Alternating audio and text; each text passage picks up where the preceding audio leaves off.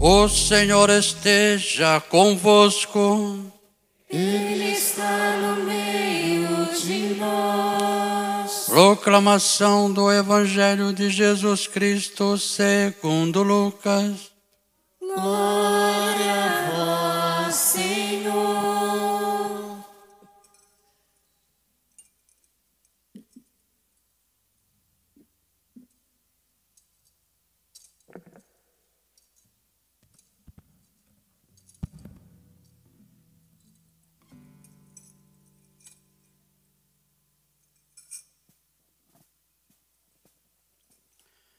Naquele tempo, quando Jesus se aproximou de Jerusalém, viu a cidade, começou a chorar e disse: Se tu também compreendeste hoje o que te pode trazer a paz, agora, porém, isso já está escondido aos teus olhos. Dias virão em que os inimigos farão trincheira contra ti e te cercarão de todos os lados. Eles magarão a ti e a teus filhos, e não deixarão em ti pedra sobre pedra, porque tu não conheceste o tempo em que foste visitada. Palavra da salvação. Glória a vós, Senhor. Queridos irmãos e irmãs, nós estamos nos aproximando do fim do ano e mais ainda bem próximos do fim do ano litúrgico.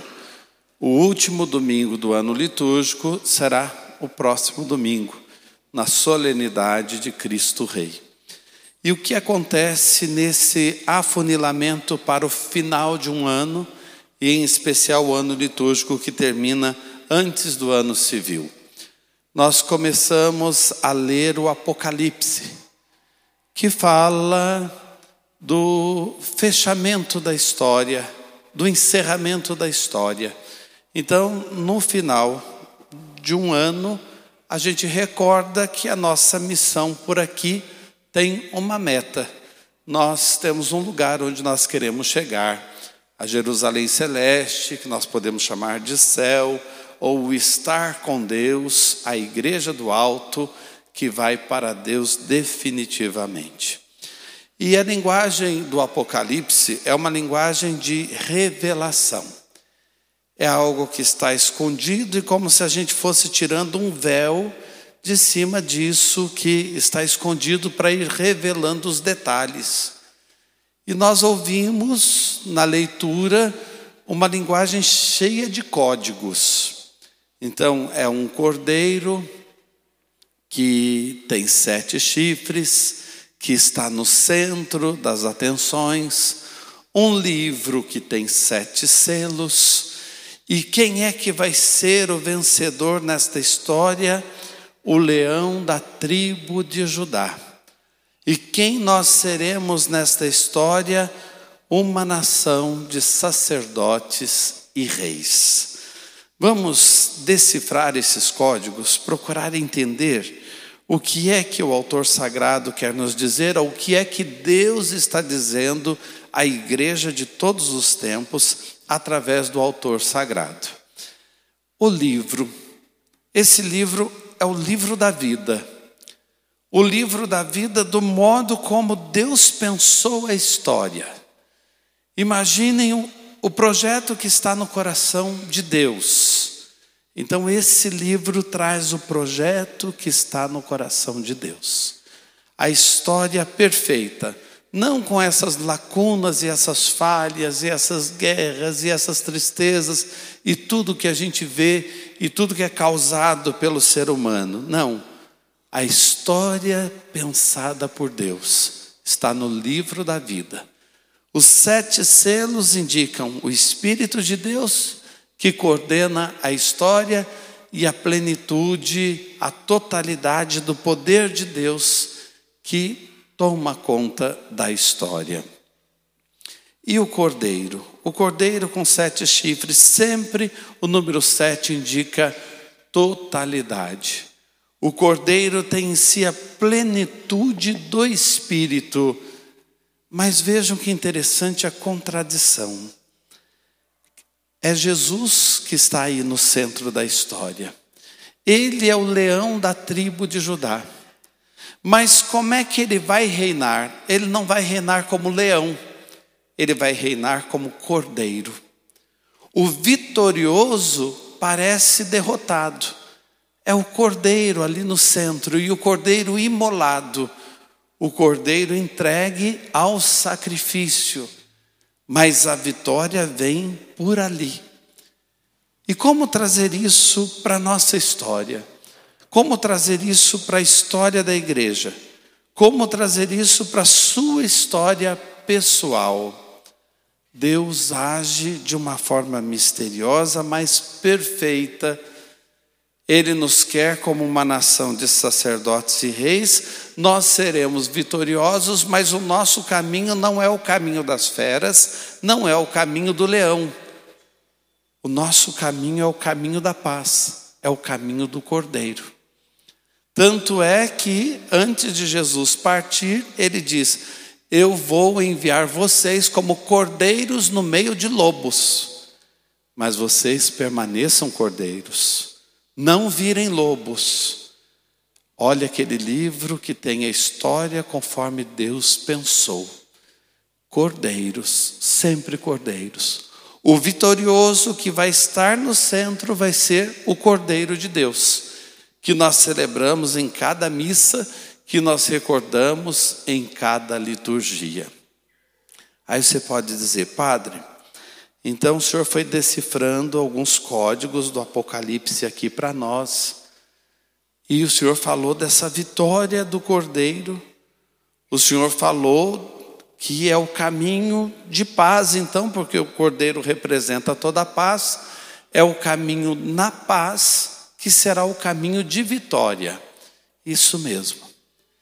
Mas por que tanto sofrimento? E por que é que a gente sofre nesse mundo? Por que, que esse caminho de reis e sacerdotes, essa nação que nós formamos, é uma nação onde a gente assiste tantas lágrimas? Aí a gente vai para o Evangelho que a gente vai entender. Jesus olha para Jerusalém e chora sobre Jerusalém verte lágrimas, derrama lágrimas. Isso faz a gente entender que o Cordeiro de Deus, ele se solidarizou totalmente conosco, totalmente. O Filho de Deus se encarnou e carregou os nossos sentimentos no seu coração. Jesus chorou. O lugar onde lá em Jerusalém é recordado isso, se chama Dominus Flevit, uma capelinha pequena em forma de lágrima. Essa capela tem a forma, o formato de lágrima. E ali está escrito Dominus Flevit, que significa em latim o Senhor chorou. Dá para a gente imaginar o que isso significa? Deus chorando por nós? Deus vertendo lágrimas por nós. E essas lágrimas são lágrimas do Cordeiro, que será vitorioso. Nessas lágrimas estão as nossas lágrimas. Assim como no sangue de Jesus a gente diz, está a nossa cura, a nossa salvação, e pelas feridas de Jesus as nossas chagas e as nossas feridas foram curadas pelas lágrimas dele, as nossas foram também derramadas.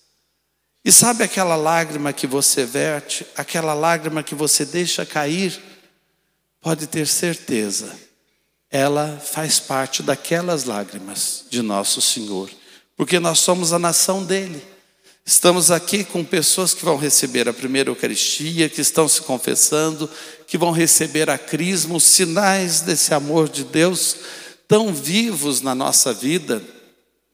E isso faz com que a gente esteja em comunhão com o Senhor e tudo aquilo que acontece conosco é de interesse do nosso Deus. Ele se interessa por isso. Quem sabe hoje Ele está olhando para nós de novo vertendo alguma lágrima e dizendo: Aqui estão as suas, Nas minhas lágrimas estão as suas. E eu quero você mais perto. O que que Jesus diz para Jerusalém, ali diante de Jerusalém, naquele cenário que ele tinha diante dos olhos? Ah, se você soubesse quem é que pode te trazer a paz. Quem sabe ele está dizendo isso para você esta noite, de um modo muito pessoal. Ah, se você soubesse quem é que pode te trazer a paz. Por que, que você verte lágrimas? Por que, que Jesus verteu lágrimas? Com certeza porque você ama. Quem nunca sofreu é porque nunca amou. Quem nunca sofreu é porque nunca amou. Se você ama por amor, você verte lágrimas. Você chora por filhos, você chora por marido, você chora por esposa, pelo namorado, pela namorada. Alguns chegam para mim e jovenzinhos, a gente vai ficando mais velho, acha todo mundo muito jovem. E chega dizendo assim: Eu estou começando a namorar. Eu falo: Que dó, vai começar a sofrer. Vai começar a sofrer. Porque começa o amor. E não existe amor sem lágrimas. Não existe amor sem lágrimas. Ai, padre, mas será que Deus entende as minhas lágrimas? Claro que Ele entende as suas lágrimas. Só que procure sempre responder a você. Não é aquela pessoa pela qual você está chorando que pode trazer a paz, é só Deus. Não é aquela situação pela qual você está vertendo lágrimas que pode te trazer a paz, é só Deus. Não coloque naquela pessoa e naquela situação Deus. Coloque na sua vida Deus. Quando você resolver aquela situação, vai surgir uma outra. E outras lágrimas cairão. Ah, se você soubesse quem é que pode te trazer a paz. Não é a solução daquele problema, daquela enfermidade, daquela situação que vai te trazer a paz. É Deus, é Deus. Então coloque as suas lágrimas nele e coloque as suas situações nele. Padre, mas eu choro pelos meus filhos que estão distantes de Deus. Eu choro por aqueles que eu amo e que estão numa situação de conflito e estão tomando distância de uma vida espiritual. Eu choro porque não estou entendendo uma enfermidade que está acontecendo comigo ou na vida da minha família. Eu choro por um luto que eu vivo há muito tempo, alguém que eu perdi, alguém que não está mais aqui e causa tanta dor no meu coração. Então entenda que as suas lágrimas, todas essas lágrimas por filhos, por marido, por esposa, por lutos, por lutas, todas essas lágrimas são redimidas nas lágrimas de Jesus.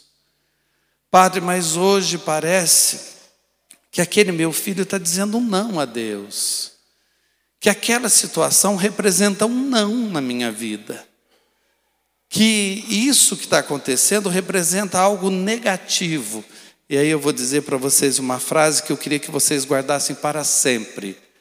Para a graça de Deus não existe não definitivo. Diante da graça de Deus, um não nunca é definitivo, porque Deus é capaz de transformar tudo. Deus é capaz de transformar toda a história, qualquer situação. Então, aquilo que te faz chorar hoje, não deixe tomar o lugar de Deus na sua vida. E aquilo que te faz chorar hoje, entendas que pode ser e é um caminho para a sua verdadeira paz.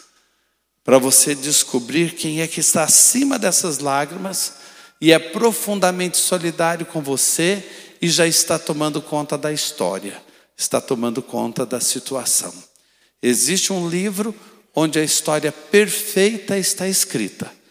E um dia nós chegaremos lá e esse livro será aberto diante de todos nós, porque nós estaremos diante do trono do Cordeiro como uma nação de sacerdotes e reis, como o Senhor pensou para nós.